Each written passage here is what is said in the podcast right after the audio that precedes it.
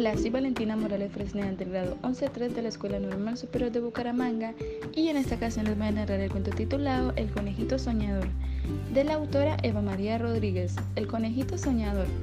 Había una vez un conejito soñador que vivía en una casita en medio del bosque, rodeado de libros y fantasía, pero no tenía amigos.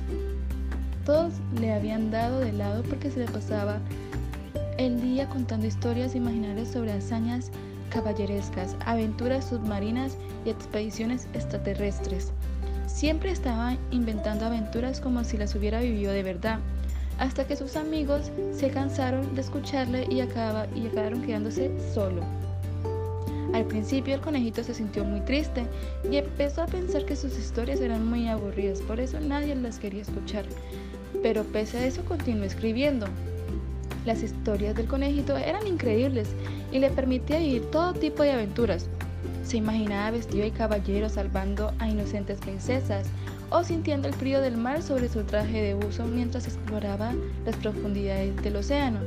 Se pasaba el día escribiendo historias y dibujando los lugares que imaginaba. De vez en cuando salía al bosque a leer en voz alta, por si alguien estaba interesado o compartir sus relatos. Un día, Mientras el conejito soñador leía entusiasmado su último relato, apareció por allí una hermosa conejita que parecía perdida. Pero nuestro amigo estaba tan entregado a la interpretación de sus propios cuentos que ni se enteró de que alguien lo escuchaba.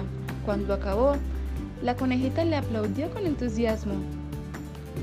Vaya, no sabía que tenía público, dijo el conejito soñador a la recién llegada. ¿Te ha gustado mi historia?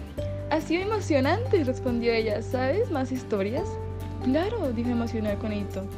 Yo mismo las escribo. ¿De verdad? ¿Y son todas tan apasionantes?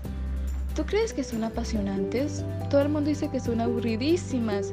Pues eso no es cierto. A mí me ha gustado mucho. Ojalá yo supiera saber escribir historias como las tuyas, pero no sé.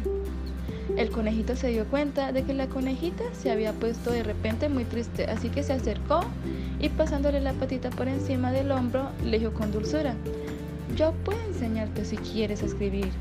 Seguro que aprendes muy rápido. ¿Sí? ¿Me lo dices en serio? Claro que sí. Hasta podríamos escribirlos juntas. Genial, estoy deseando explorar esos lugares, viajar a todos esos mundos y conocer a todos esos villanos en malandrines, dijo la conejilla. Los conejitos se hicieron muy amigos y compartieron juegos y escribieron cientos de libros que leyeron a niños de todo el mundo. Sus historias jamás contadas se hicieron muy famosas y el conejito no volvió jamás a sentirse solo ni tampoco a dudar de sus historias.